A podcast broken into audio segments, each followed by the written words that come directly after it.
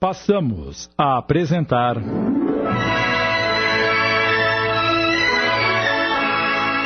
Todos os animais merecem o céu. Obra de Marcel Benedetti, adaptação de Sidney Carbone.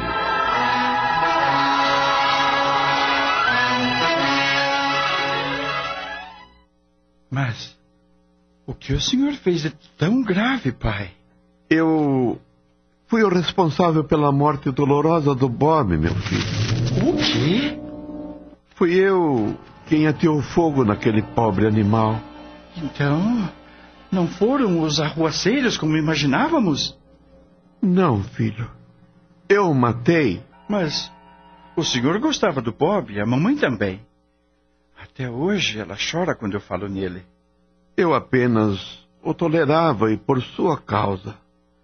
Não suportava mais os seus uivos, seu comportamento insuportável e resolvi dar fim nele, matando-o e culpando alguém que nunca seria encontrado. Tentei envenená-lo, mas ele era forte e não morreu. Então eu embebi em gasolina e atei fogo enquanto dormia. O pobre morreu sem dar um só gemido. Tentei enterrá-lo antes que você e sua mãe acordassem, mas Elsa se levantou mais cedo aquele dia e me pegou em flagrante. Ela ficou horrorizada ao ver o cãozinho carbonizado. Depois desse dia, não falou mais comigo. O resto você já sabe. Perdoe-me, filho, por favor. Nesse momento, ouviram-se latidos. Os dois olharam na direção que vinha o som e perceberam a presença de um belo cão de longos pelos cinzas e um belo par de olhos azuis que se aproximava alegre e saltitante. Era Boris que, com a aparência que tinha na encarnação anterior, surgiu como Bob. Não tinha marcas de queimadura nem cicatrizes. Era saudável e trazia na boca seu brinquedo preferido, uma pequena bola azul. Bob se aproximou de Victor e deixou a bola cair aos seus pés. Fitava-o e latia como se pedisse para ele pegar o brinquedo e o atirasse longe para ele ir buscar. Como Victor permanecesse imóvel, Guilherme tocou o ombro do pai e o encorajou a entrar na brincadeira. Como Vitor, envergonhado e triste, não se animava, o cão saltou sobre ele, o lambeu no rosto e recostou a cabeça em seu peito, como faria um filho carinhoso que reencontrou o pai. Por fim, Vitor abraçou Bob. Em seguida, pegou a bola e a atirou longe para que o cão corresse atrás. Bob o fez, mas na metade do caminho parou, olhou para o amigo e finalmente o pai de Guilherme sorriu para ele. Foi o que bastou para Bob voltar a latir novamente, feliz correndo atrás da bola. Emocionado, Guilherme disse ao pai: O senhor não me deve nada, pai. Não tenho nada a lhe perdoar. Não se preocupe comigo. Bob, entretanto, o perdoou. Os dois então se abraçaram felizes com o reencontro e Bob veio juntar-se a eles. O dia amanheceu. Guilherme acordou do sono profundo e de nada se recordava. Apenas guardava dentro de si uma alegria indescritível que não sabia a que atribuir.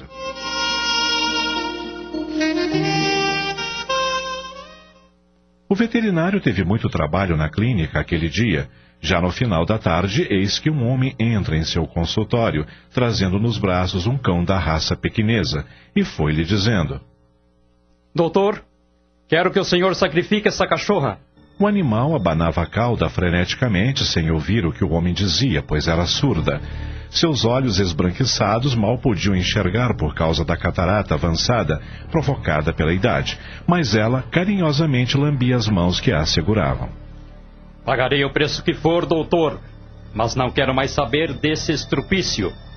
Além de velha, está surda, quase não enxerga, faz sujeira pela casa toda, não encontra água, comida, enfim, lá em casa está um transtorno danado. Minha mãe, que cuidou dela desde que era filhote, encontra-se muito doente e não tem mais condições de arcar com essa responsabilidade. Eu trabalho o dia todo, não tenho tempo. Melhor dar um fim nela de uma vez, não acha? O senhor está de brincadeira comigo? Quer que eu mate a cachorra só porque ela está com idade avançada e tem alguns problemas de saúde? Eu pago, doutor. Pago quanto o senhor pedir. Ora, meu amigo, com licença, eu tenho mais o que fazer. Eu já disse que eu pago. Dinheiro para mim não é problema. Francamente, eu não acredito no que estou ouvindo. Eh, Quer se retirar, por favor? O senhor não vai matar a cachorra? Não. Aqui não fazemos isso. Agora, por favor, saia. Eu tenho mais o que fazer. O homem pegou o cão e deixou o consultório possesso. Quase uma hora depois, eis que novamente o homem entra no consultório de Guilherme, desta feita sem o animal e com um sorriso zombeteiro nos lábios. Só voltei aqui para dizer que o senhor deixou de ganhar um bom dinheiro, doutor. Alguém foi mais esperto que o senhor. Aquele ser cruel entregara a cadelinha a alguém sem consciência como ele, que injetou uma substância letal no animal, que sucumbiu sem saber o que fez de errado para merecer tal fim. Guilherme nada disse, apenas ficou ouvindo o que o homem dizia sem reação. Assim que terminou, o homem deixou o consultório rindo satisfeito.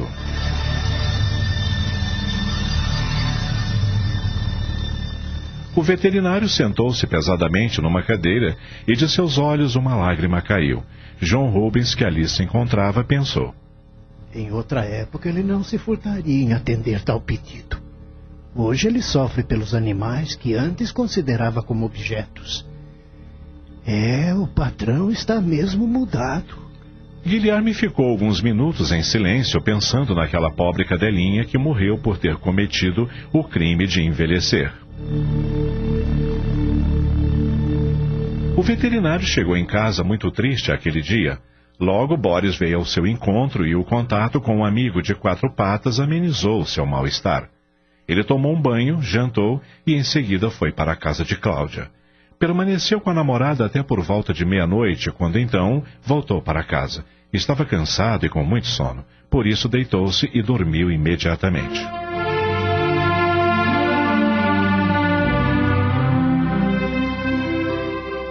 Logo estava novamente no Rancho Alegre, a colônia espiritual dos animais. Ao chegar, foi ao encontro de Gustavo e o encontrou acompanhado de uma jovem e alguns outros irmãos. Gustavo fez a apresentação. Esta é a nossa irmã Vivian. Boa noite, Guilherme. Hoje você acompanhará Vivian e os demais à crosta terrestre, onde assistirão a uma aula de terapia realizada com animais. É mesmo? Eu serei a orientadora e vocês aprenderão como agem os animais como intermediário de curas espirituais e físicas nas pessoas. Me acompanhe até o andar superior, onde se encontra um portal interdimensional já aberto à nossa espera. Todos seguiram a orientadora e chegaram a uma sala onde um vórtice de luz girava em torno de si como forma de um cone. Aqui é o nosso ponto de partida. Iremos a um local onde os animais são os verdadeiros médicos. Me sigam.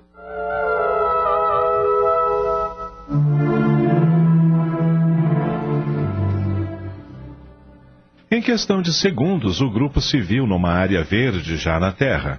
Várias pessoas portadoras de deficiências físicas e emocionais cavalgavam diversos equinos que se diferenciavam dos outros que não se prestavam a estas atividades por uma coloração que não era percebida naqueles outros. Para cada equino havia um instrutor que puxava suavemente as rédeas, enquanto outra pessoa acompanhava os passos do animal. Os pacientes permaneciam sobre a cela e podiam sentir cada passo que o animal dava como se fossem eles mesmos a caminhar. O carinho que os pacientes demonstravam era perceptível. Muitos abraçavam seus animais equinos enquanto este caminhava suavemente. Vivian levou os alunos ao centro do gramado, onde os cavalos estavam, e apontou para alguns que suportavam no dorso os pacientes, dizendo: Observem e notem o brilho que há ao redor dos cavalos e percebam como este halo de luz aumenta a cada instante, envolvendo também o corpo do paciente como se ambos fossem apenas um. Estas energias que envolvem os animais e alcançam os pacientes são as energias de equilíbrio do universo. Reparem como atingem as pessoas que entram em contato com ela e como envolvem cada órgão interno destes pacientes enfermos. Notem como estas energias alcançam o sistema nervoso destes pacientes autistas, por exemplo, e vejam a luz que toma conta de seus cérebros, ativando diversas atividades neurológicas que estavam inativas, fazendo circular energias que estavam estagnadas.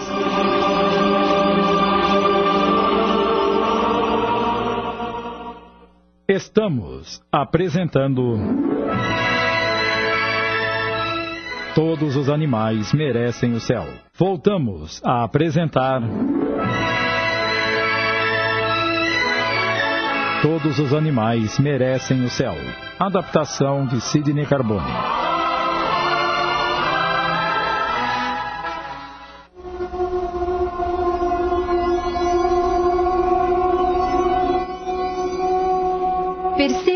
Estas energias se movem como turbilhões e se concentram nas terminações nervosas, regenerando diversas células.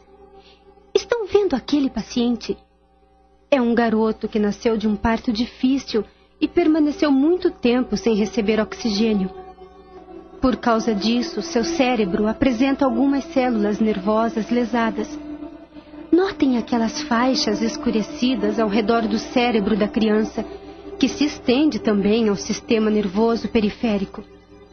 Vejam como, depois de ser colocado sobre a cela do animal, forma-se uma conexão destas energias enfermas com as do cavalo, e imediatamente aquelas energias escuras se tornam azuladas, fazendo com que o paciente se torne mais lúcido. Estas energias envolventes fazem com que ele volte a ter contato com a sua realidade física e perca o contato equivocado com o mundo espiritual. Olhem como estas energias reparadoras devolvem as formas e atividades a estas células. Quando seu sistema nervoso se enche desta energia, ele já consegue perceber seus pais e sorrir feliz. Observem como ele já percebe a nossa presença e acena aos pais ao mesmo tempo em que adquiriu a mesma coloração do animal terapeuta em que está montado. O grupo se aproximou do animal que levava a criança e percebeu o garoto sorrindo para os pais, como se fizesse muito tempo que não os via. Depois de estudarem como as energias reparadoras dos equinos agiam nos pacientes humanos, Vivian observa que alguns cães eram levados em um automóvel que partia com eles.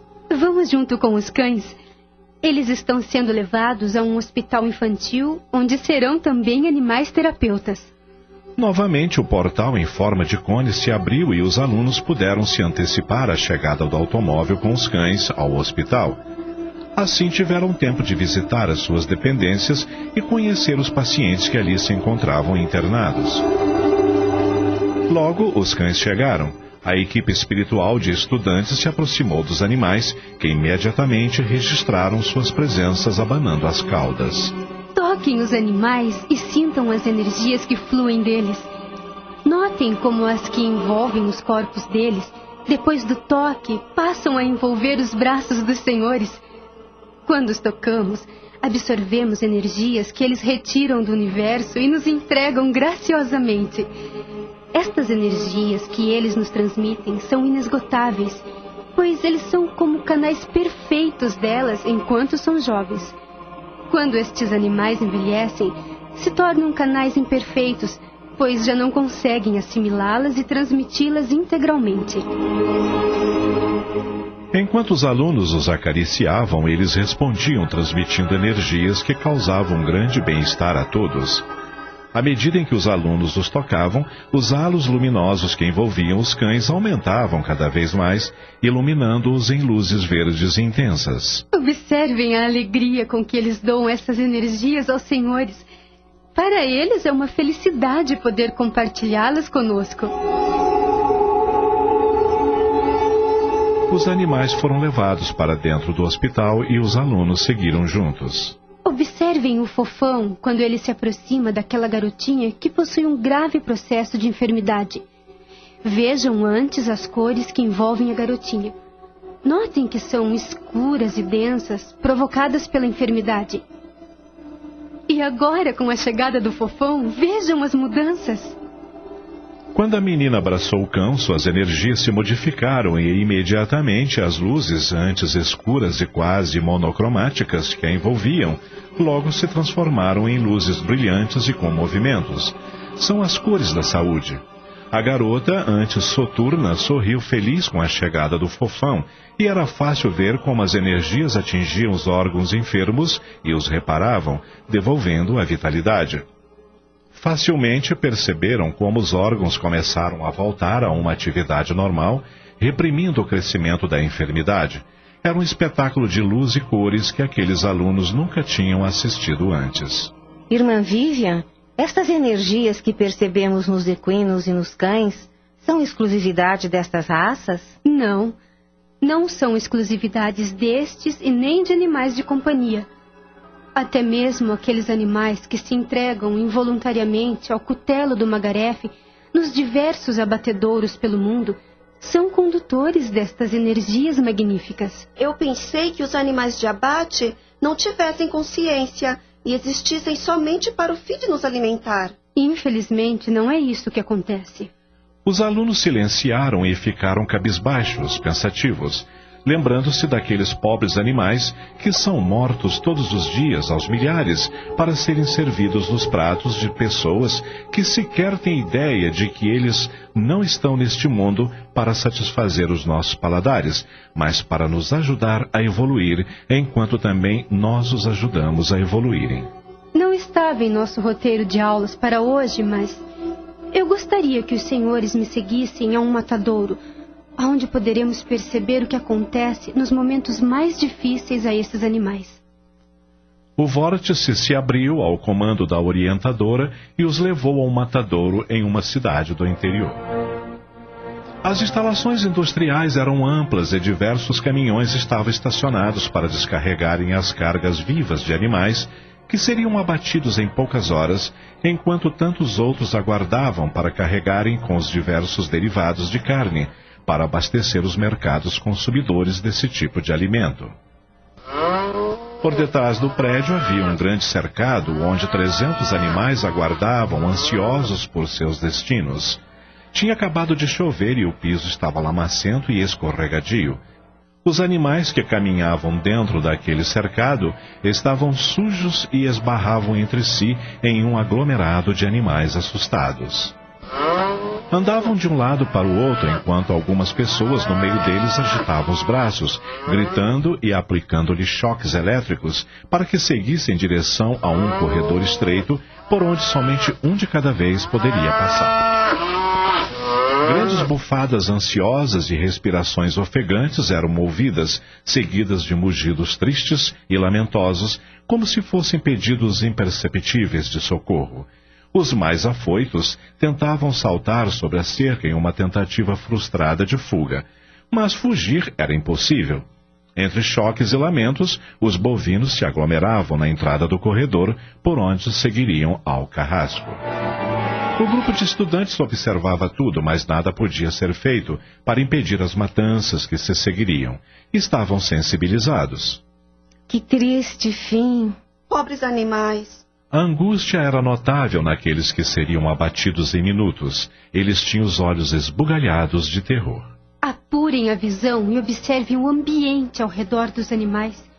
Vejam a quantidade de espíritos de baixas vibrações que se aglomeram sobre eles, lutando entre si por obterem mais energias derivadas dos sofrimentos destes bovinos.